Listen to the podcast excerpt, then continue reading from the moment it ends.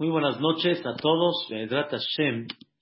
Quiero ya dar continuidad al, al, a las clases que estuvimos dando antes de, de Pesach.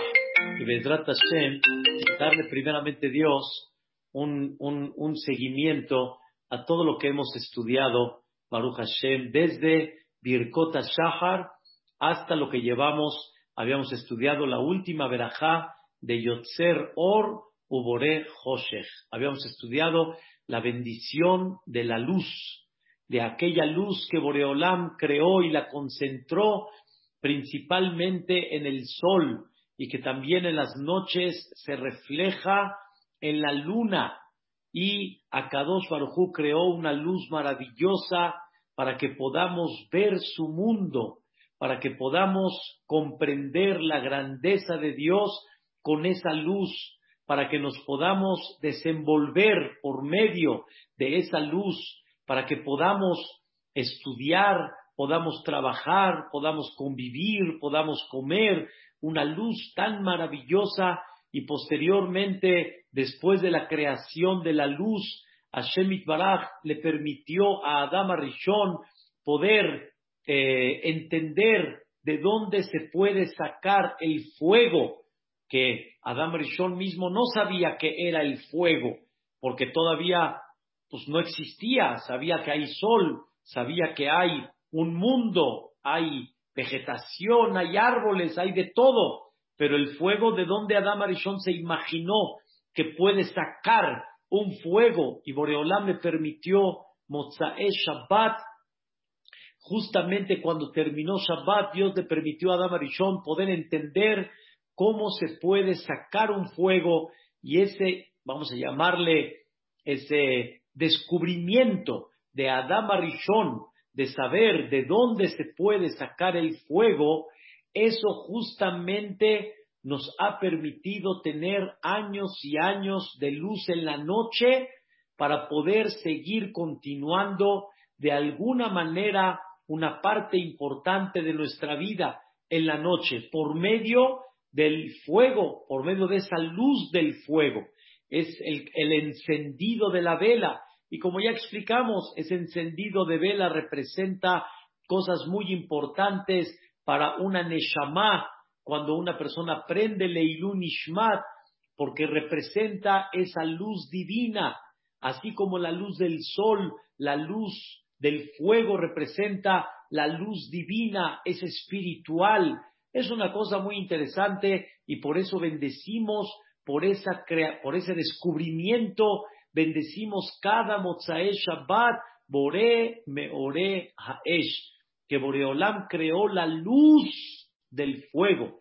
Se dan cuenta que la bendición que decimos en la Abdalá, sábado en la noche, no es una bendición que Dios nos dio nada más fuego, sino nos dio la luz del fuego porque hoy estamos este, agradeciendo no tanto por el calor, sino principalmente por esa luz del fuego, independientemente al calor, que también es muy importante, y para las noches en, aquellas, eh, en aquellos lugares de invierno donde hace mucho frío y se necesita el fuego para calentar, pero la luz, la luz para iluminar, y por eso habíamos hablado que una de las partes importantísimas que hay en, en, en, esta verajá de la luz, escuchen bien, es bendecir a Dios por medio de esta luz. Marabuma Aseja Hashem Kulam Bejochma Asita.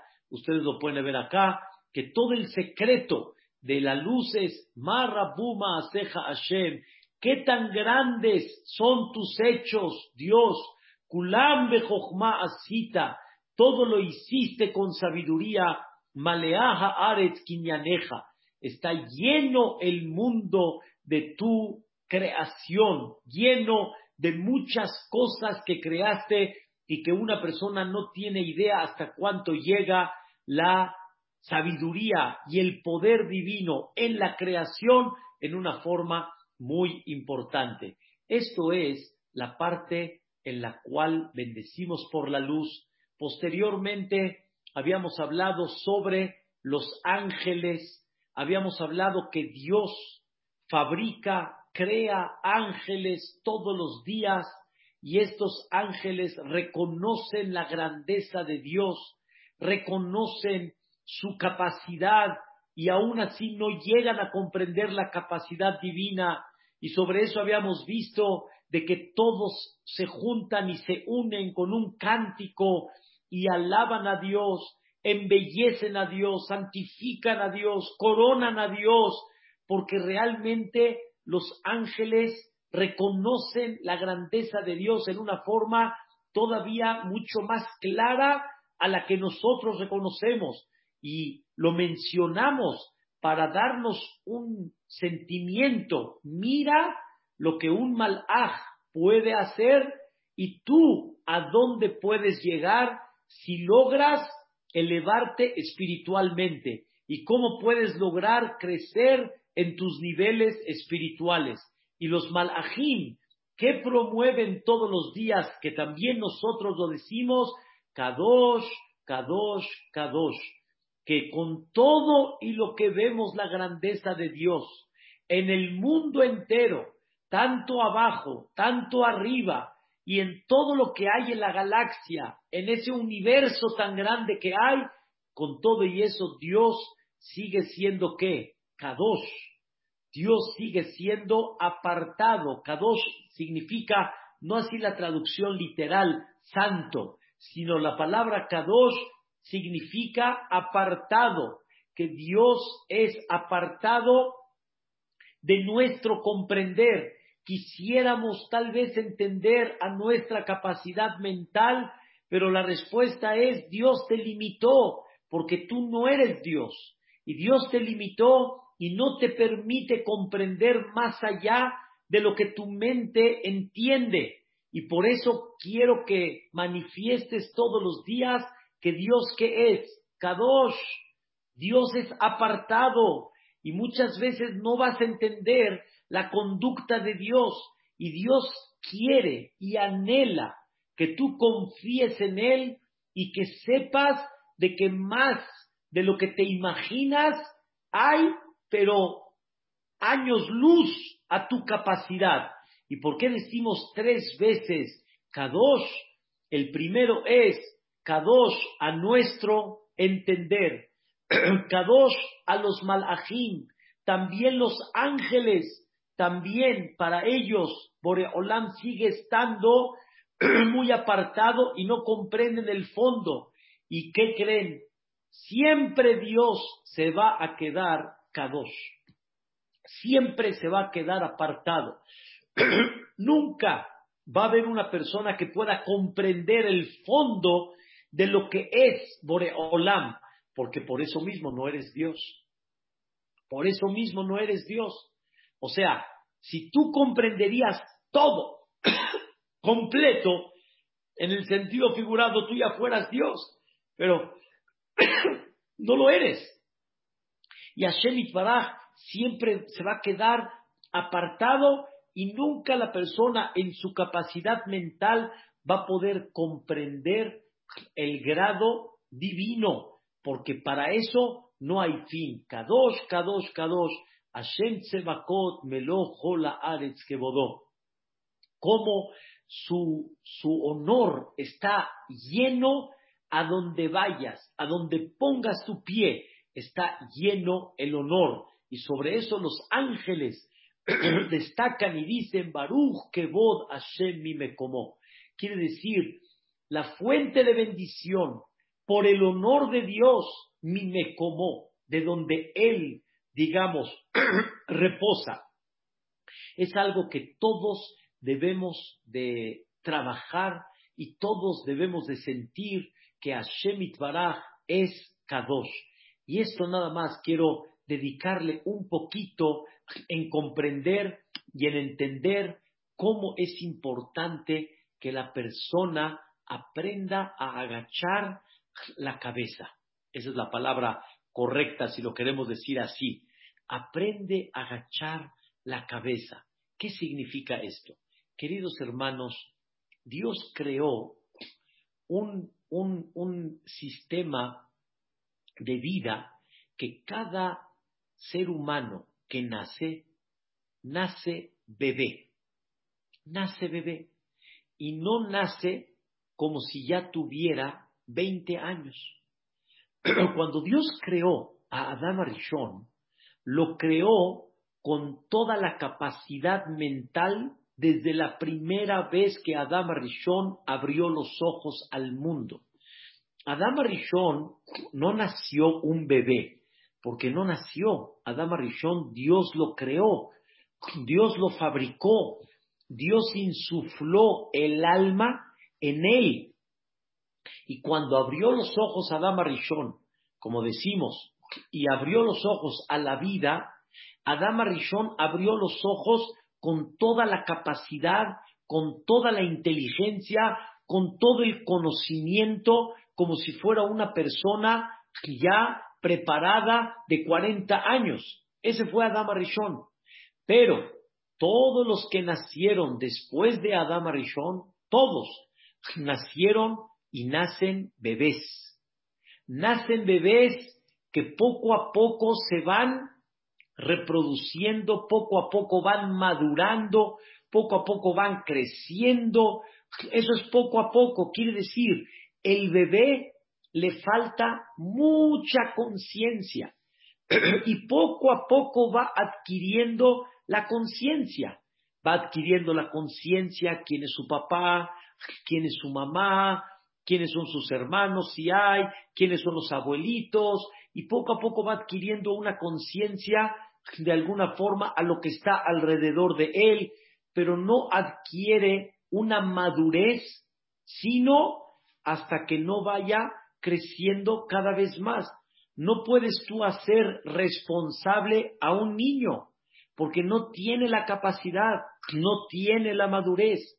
Y el niño no comprende lo que el papá sí comprende. El niño no madura lo que el papá ya maduró, papá y mamá. Lo que los padres maduraron, el hijo todavía no lo ha madurado. Y el niño tiene que estar madurando todo el tiempo hasta que cada vez va comprendiendo mejor la vida, va comprendiendo que hay cosas que no se hacen, hay cosas que tienen que tener un criterio para llevarlas a cabo y así poco a poco el niño va creciendo. Dice Shelomo Amelech, escuchen qué interesante, dice el rey Salomón, Shema Beni Musar Abija, escucha, hijo mío, el musar de tu papá. ¿Qué significa escucha, hijo mío, el musar de tu papá? Shelomo Amelech se dirige a todos los jóvenes y niños, hijos, como dice el Pasuk, Shema, vení, escucha, hijo mío, el musar de tu papá. Se dirige Shlomo Amelech a toda la juventud, a todos los niños, y les dice Shlomo Amelech, no dejen de escuchar lo que vuestro padre quiere de ustedes. Pero ¿cómo le llamó Shlomo Amelech? Musar. Escucha, hijo, el musar de tu papá. ¿Qué significa el musar de tu papá? No dijo Shelomo Amelech, escucha el consejo de tu papá. No dijo Shelomo Amelech, escucha, eh, digamos, la, la parte que tu papá quiere enseñarte. Dice, escucha el musar, no dice la enseñanza, por ejemplo. ¿Qué significa el musar de tu papá? Y explican los comentaristas, el musar significa lo que incomoda al hijo. El hijo, no siempre lo que el papá o la mamá le dicen le parece, o sí, Mary, no, no le parecen siempre. ¿Cuántas veces hay cosas que los papás le dicen a los hijos y a los hijos no les parece? No les parece los incomoda de alguna manera, los, los pone nerviosos. ¿Por qué me estás pidiendo esto? No me nace, no quiero, no tengo ganas. y eso justamente se llama musar. Musar es cuando el papá la mamá quieren decirte algo para que sea tu beneficio, tu crecimiento, tu desarrollo, tu madurez, pero a ti no te parece, te choca, como decimos aquí en México. Por ejemplo, cuando el papá le dice al hijo, hijo, ya hiciste tu tarea, ya papá, ya ahorita la hago. El papá lo que quiere es su bien. ¿Ya estudiaste, hijo? Ya, papá, después, un ratito más. ¿Qué le molestó al hijo lo que le diga el papá? Le molesta porque él está ahorita ocupado, no tiene ganas ahorita de estudiar, no tiene ganas ahorita de hacer la tarea, hay muchas cosas que hay, y como lo incomoda o como de alguna forma se mete con lo que él ahorita está ocupando y quiere quitarlo de ahí para que haga lo que tiene que hacer, entonces se molesta un poquito. Eso se llama musar. Cuando el papá le dice al hijo, te voy a comprar, el hijo ahí, uh, ¿me vas a comprar? ¡Wow, papá, qué bueno! Eso no es musar. Musar es cuando siempre el papá dice algo que el hijo le choca no le gusta o lo incomoda. Eso significa musar. Viene Shelomo Amelech y te dice, Shema beni musar abija. Escucha, hijo, el musar de tu papá. Escucha lo que te choca, escucha lo que te incomoda, escucha lo que aparentemente te, te hace un poquito nervioso. Escucha. ¿Por qué? porque todo lo que tu papá quiere es tu bien, número uno. Número dos, tu papá no lo está haciendo para fastidiarte, lo está haciendo por amor y por cariño, por amor y por cariño. Como una vez le dije a uno de mis hijos cuando estaban chicos, que su mamá justo tenía en ese momento el tiempo de ir a comprarle unos zapatos que él necesitaba. Justo y estaba muy ocupada después y justo tenía. Y el niño justo ahorita no quería, no quería. El niño ahorita no quiere. Oye, aquí es al contentín, a la hora que tú quieres, mi vida, este es el momento que tengo, te voy a llevar a comprar los zapatos, los necesitas, me los has pedido, te los voy a ir a comprar. En eso, ya saben, empieza la discusión entre hijo y mamá. Le dije a mi hijo, a ver mi vida, ¿Tú crees que lo único que quiere mami es fastidiarte? O sea, ¿tú crees que lo que mami quiere es echar a perder tu tiempo? No, mami lo que quiere es tu bien. Tú necesitas unos zapatos. Mami tiene ahorita un tiempo muy, muy razonable. Tú tienes el tiempo. No se te antoja ahorita. Oye, pues eh, eh, o sea, la, cosa es cuando tú quieres, la cosa es cuando tú este, decides si sí o si no. Tienes que comprender que hay cosas que hay que llevarlas a cabo y son para tu bien. Uno, papi lo que quiere es tu bien. Dos, papi lo hace con amor y con cariño. Tres, escuchen bien esto, que es muy importante, es parte del tema de hoy. Papi y mami maduran lo que tú no has madurado. Y hay muchas cosas que tú no las ves por tu falta de madurez. Papi y mami sí lo ven, pero tú no lo ves por falta de tu madurez.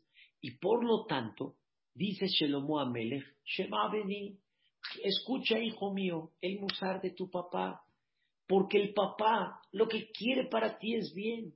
Dos, el papá lo hace con amor. Tres, el papá madura lo que tú no has madurado.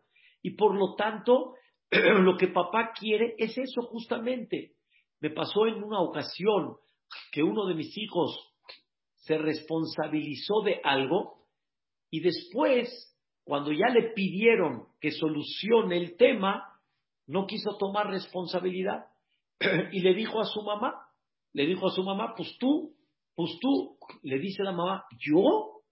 Le dije, ¿por qué yo? Si tú te hiciste responsable, tomaste algo, te hiciste responsable, tienes que responder por él. Pues no lo voy a hacer. Un minutito. Se para la mamá, agarre al hijo. Un minutito. ¿Qué quiere decir no lo vas a hacer? ¿Qué quiere decir no lo vas a hacer? Es que no estás entendiendo, hijito. Tú tomaste una responsabilidad y tú tienes que devolver eso que tomaste y tienes que ser responsable en la vida. A ver, mi vida, en un futuro, ¿qué? ¿Qué va a pasar? ¿Así le vas a decir a una persona? ¿Le vas a decir, no quiero hablar con él, hazte bolas, como decimos acá en México? A ver cómo le haces, a ver cómo te las arreglas. Tienes que aprender a ser responsable en la vida, con calma, con tranquilidad. Lo fue entendiendo y me dijo una palabra muy correcta. Es que tengo mucha pena por lo que pasó. Le dije, muy bien, qué bueno que tienes pena, pero afronta la situación y aprende a aguantarte la pena y para la otra toma la responsabilidad para no tener que llegar a esa pena. Entonces, hijo, entiende que lo que estamos haciendo contigo es una maduración, te estamos ayudando a que formes tu vida. Eso se llama musar. Shema beni musar abija. Ahora, ¿qué creen? Hay un pasuk igualito, igualito, igualito, más adelantito, en el mismo capítulo de Mishle, en el tercer capítulo, que dice, Musar Hashem beni altim as. El musar de Dios, hijo mío, no lo desprecies. No lo desprecies. Así dice Shelomo Amelech. Vamos a traducirlo igualito como lo del papá.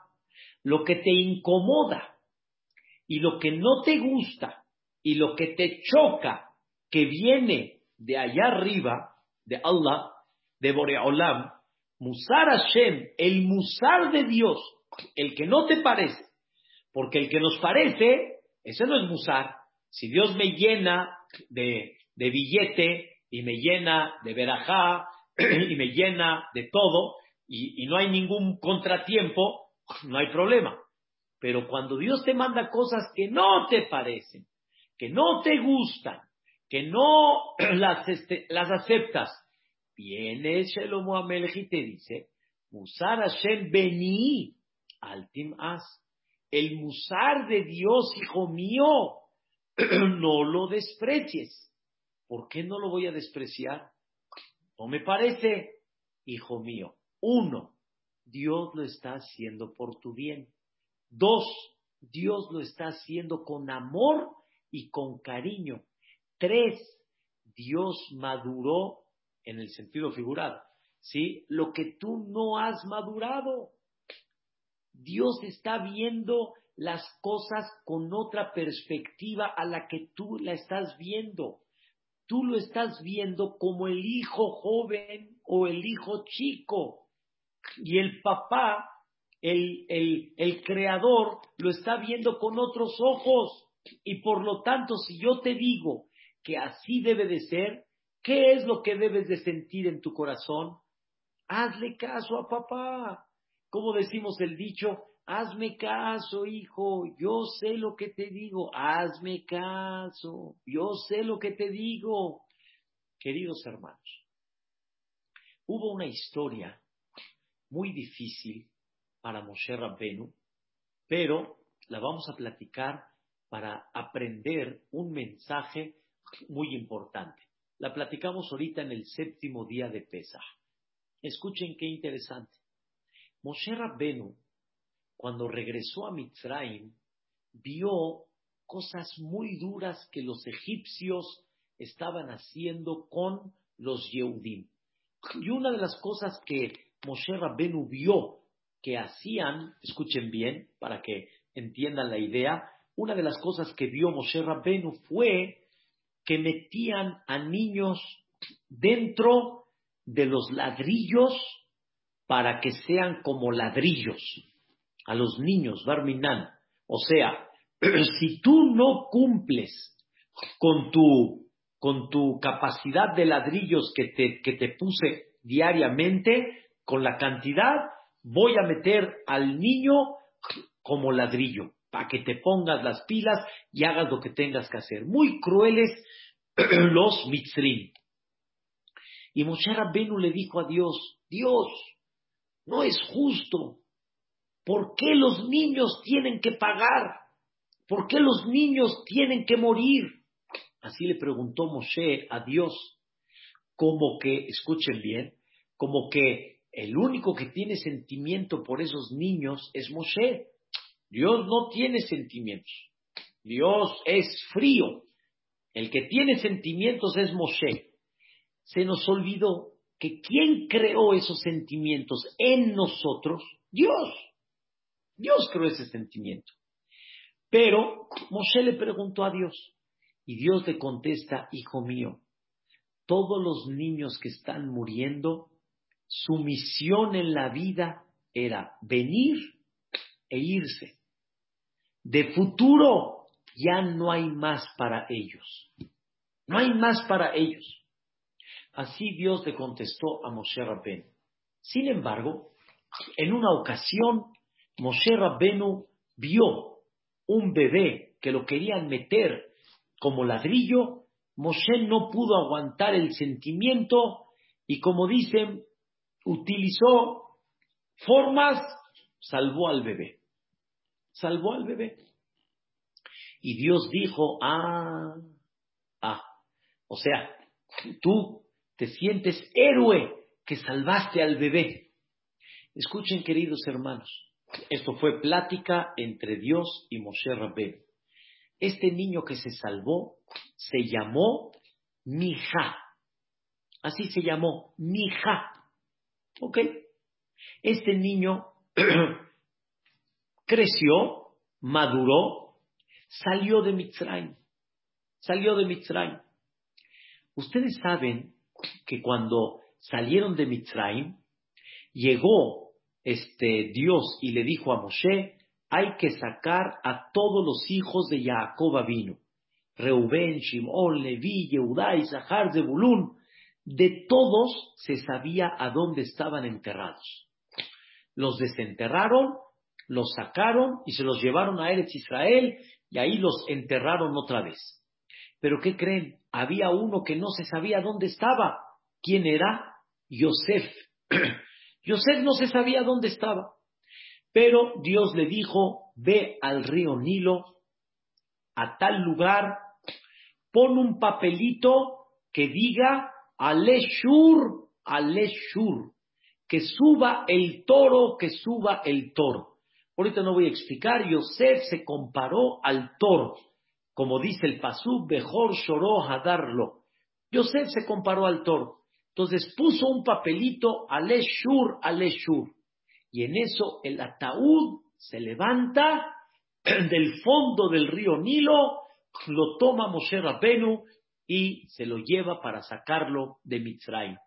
Pero Moshe dejó el papelito ahí en el río Nilo, ese papelito de Aleshur, sube toro, lo dejó. ¿Quién creen que se lo encontró ese papelito? Mija. Mija se encontró el papelito, lo vio, algo le latió, lo agarró el papelito y lo guardó. Salieron de Mitzrayim. ¿Qué creen, señoras y señores? Cuando salen de Mitzrayim, milagros y maravillas, milagros y maravillas. Hay una persona que con todos los milagros y maravillas agarró una idolatría y la guardó en su maletín y salió de Mitzrayim con la idolatría. ¿Cómo se llamó ese jovencito? Mija. El mismo que salvó Moshe Rabben. Este se encontró el papelito que decía sube toro. Este sacó una idolatría y escuchen bien, él está viendo milagros y maravillas, pero él está con su idolatría. Cuando el pueblo de Israel está cruzando el mar, el pueblo de Israel está cruzando el mar, está escrito en el cántico que hizo el pueblo de Israel perdón, está escrito antes del cántico del pueblo de Israel, está escrito cuando el pueblo de Israel está cruzando, de Amaim Laem Homa, Miminam Umisemolam. Así dice la Torah. Lo, lo pueden ver ahí en, en, eh, en, la perashá que leímos en Beshalach. de Amaim Laem Jomá. Las aguas estaban como murallas al lado derecho, al lado izquierdo. O sea, las aguas estaban protegiendo al pueblo de Israel. La palabra Joma se escribe con Vav. Joma, Het, Vav, Mem, Hei. Sin embargo, aquí la Torah escribe la palabra Joma sin Vav. Het, Mem, Hei. Así escribe la Torah la palabra Joma. Y la pregunta es ¿por qué? ¿Por qué la Torah le quitó la Vav cuando normalmente la palabra debería de venir con Vav? Contesta el comentarista Rashi, como trae el Midrash, no nada más la palabra se puede leer Joma. Podemos vocalizar y decir Hema, no Joma, sino Hema. ¿Saben qué es Hema? Furia y las aguas estaban furiosas al lado derecho y al lado izquierdo. ¿Y por qué las aguas estaban furiosas? ¿Por qué? Porque había uno, escuchen bien, había uno que estaba cargando la idolatría. Está viendo maravillas, milagros, la presencia divina y sigue cargando con la idolatría. ¿Quién era ese, queridos hermanos? Mija viene Dios y le dice a Moshe Rabbenu, ya ves, hijo mío, ya ves, te dije que hay niños que lo único que tenían que hacer es nacer e irse, pero tú lo estás viendo con ojos humanos, con ojos pequeños, y yo lo estoy viendo con ojos maduros, con ojos, con otra visión. Pero ¿qué creen? Seguimos la historia. Sigue el pueblo de Israel, sube Moshe Rabbenu 40 días y 40 noches y no baja Moshe, no baja. Se desesperó el pueblo, no baja, faltaban, faltaban seis horas. Se desesperó el pueblo. Vamos a hacer un becerro de oro. Bueno, para hacer el becerro de oro, ¿qué se necesita? Fundir, hacer la, la, figura, eso no se hace en seis horas, se hace en mucho más tiempo, mucho más para hacer un becerro como debe de ser. Sin embargo, Aharón a Cohen dijo, seguro en lo que fundimos, vamos a hacer tiempo, ya va a bajar Moshe Rabbenu. Llegó un señor o un jovencito llamado Mija y le puso el papelito que encontró en el río Nilo ¿Qué decía el papelito? Aleshur, que suba el toro. Y el toro se fabricó. Milagrosamente con el papelito que Moshe Rabbenu puso en el río Nilo. ¿Quién hizo eso? Mija. Entonces, ¿qué provocó Mija? Provocó que Am Israel hagan un pecado que Dios iba a dictaminar destrucción total del pueblo. Cero y vamos dos. Sale con idolatría. Cruza el mar con idolatría. Pone el papelito y sale el becerro de oro. Y la historia continúa después de 40 años. Este Mijá entra a Eretz Israel. Mijá no estuvo en el decreto de los Merragelim, porque él tenía menos de 20 años. Y al final entró a Eretz Israel y ¿qué creen? Se estableció Mija en un lugar, construyó un edificio y lo convirtió en una idolatría. Y ahí puso la idolatría que sacó y esa idolatría se llamó hasta el día de hoy, se conoce como Pesel Mija la idolatría de Mija. Está muy fuerte, señoras y señores. ¿Y todo por qué? Porque no le hicimos caso a quién? A Boreolam, que es el que quiere nuestro bien, Él es el que nos ama, Él es el que tiene la madurez. ¿Y qué creen? Lo más duro de todo. ¿Quién fue uno de los sacerdotes en ese edificio de idolatría de Mija? El nieto de Moshe Rabbeinu. Está fuertísimo. Señoras y señores, está fuertísimo. Está fuertísimo. ¿Qué quiere decir? Esto significa que cuando la persona se quiere pasar, lo digo en el sentido figurado, Moshe Barminan, no vayamos a pensar eh, mal de Moshe Rabbenu, pero cuando una persona de alguna manera quiere pasarse de listo y pensar que él maduró más a lo que maduró Dios, ahí es donde está el problema. Ahí es donde está el problema. Ahora vamos a regresar a lo que explicamos. ¿Por qué exactamente las mismas palabras? Escucha, hijo, el musar de tu papá. Escucha, hijo, el musar de Dios. ¿Por qué Dios creó a la persona que nazca bebé y que nazca niño y que poco a poco vaya madurando? ¿Para qué lo creó de esta forma? Para que el papá vea esto. Así como tú como papá entiendes que el hijo no ha madurado lo que tú has madurado, ¿y cómo te gustaría que el niño escuche el musar que tú le quieres dar, lo que a él le choca? ¿Te gustaría, verdad? ¿Te gustaría que tu hijo confíe en ti? ¿Te gustaría que tu hijo comprenda que tú lo haces por su bien, que tú lo amas, que tú maduraste más que él y que tú ves lo que él no ve? Y tú observas lo que él no observa, porque esa es la madurez. Y así es en la vida. El de 20 no va a entender a los de 30, a los de 30, a los, a, los, de 40, a los de 40, a los de 50, a los de 50, a los de 60. Esa es la vida. Cuando una persona crece, madura cada vez más y ve lo que mucha gente no ha visto. Esa es la realidad. Entonces, igual aprende a escuchar el musar de Dios. Escucha el musar de Dios. Y sobre eso, ¿qué decimos, queridos hermanos? Kadosh, Kadosh, Kadosh. Dios que es apartado. No te pases de listo. Si Dios te ordena, es porque Él está viendo algo más que tú no ves, algo que tú no has madurado, algo que tú por no ser ángel, sino ser ser humano, provoca que tengas una visión y una madurez más corta y no veas lo que Dios sí ve y por lo tanto confía en Él, confía en Él, ese es el concepto Kadosh.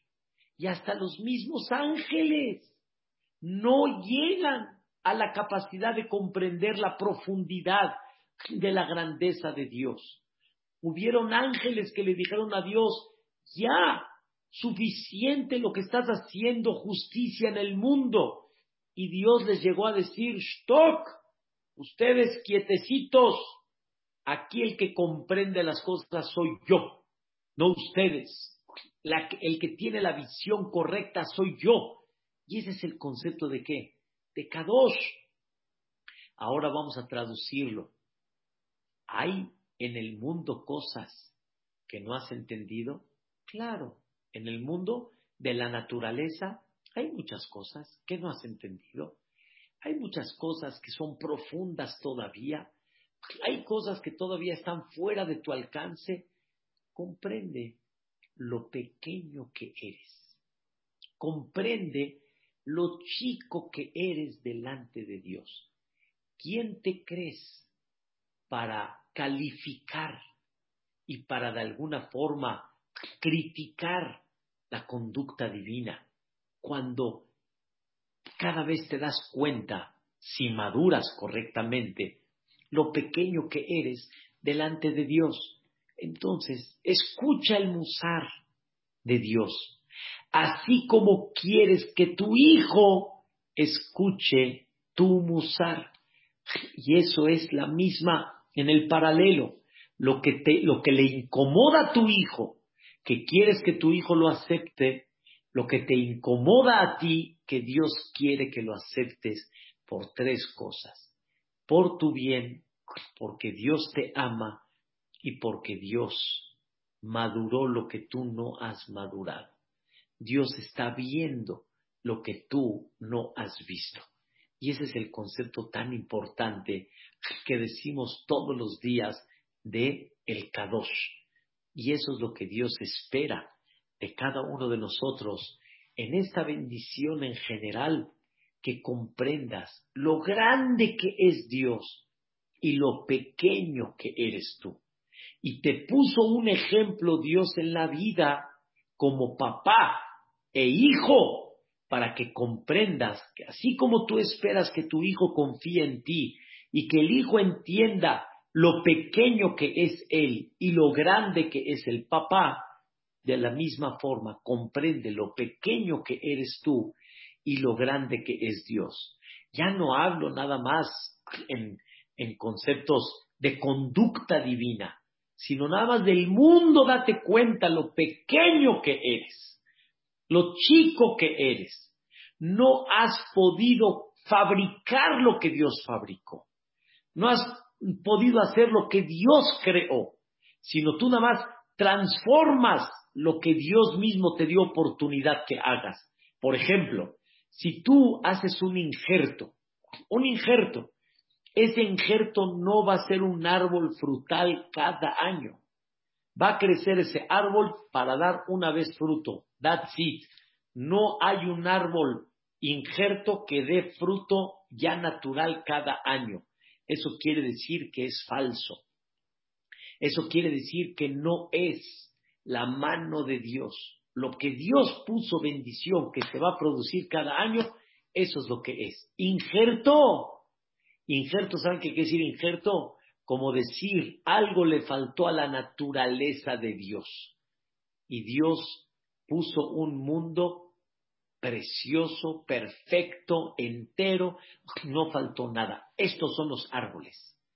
Estos son los que van a dar fruto. Los otros no los van a dar. Hiciste la mula del caballo y del, y del, y del, eh, y del burro, no se va a procrear. No se va a procrear, punto. No es criatura que tiene bendición. Entonces tú tienes la capacidad de fabricar lo que Dios hizo. Nada, Date cuenta, como explicamos ayer, lo vulnerable que somos. Date cuenta lo pequeño que eres delante de la grandeza de Dios. Y por eso, en esta bendición que hablamos de la grandeza de Dios, hablamos del Kadosh, Kadosh, Kadosh. Comprende lo pequeño que eres y comprende lo grande que es Dios. Y bajo eso, lo que te gusta que tu hijo te haga caso, igual hazle caso tú a Dios.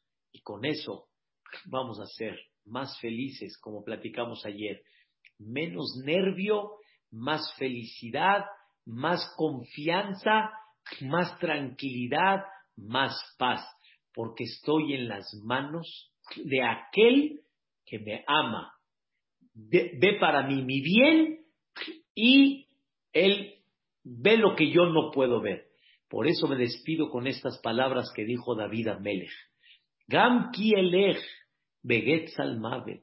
Aunque yo me vea, dijo David a Melech, en los senderos de la muerte y ni muy peligrosa la vida, lo irá, no tengo miedo. Porque Atai Madi, tú estás conmigo.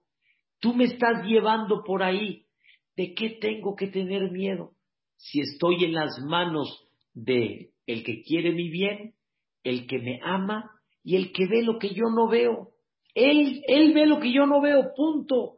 Y por lo tanto, me entrego a Él, confío en Él completamente. Y ese es el concepto Kadosh. Por eso dice el Benishai, que no hay un momento que alegre uno a Dios tanto como cuando decimos Kadosh, Kadosh, Kadosh. ¿Y por qué alegramos a Dios? porque en ese momento manifiestas, yo soy Catán, yo soy chico delante de Dios. Yo no tengo la visión de Dios. Yo no tengo esa capacidad de Dios. Y Él me quiere más a mí de lo que yo me quiero a mí. Y Él busca mi beneficio más de lo que yo busco mi beneficio para mí.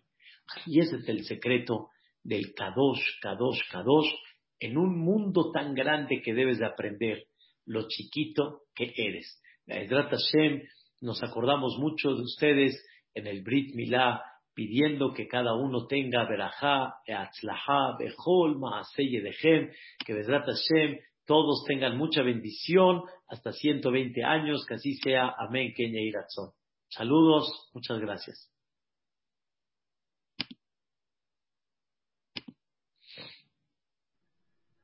Ya.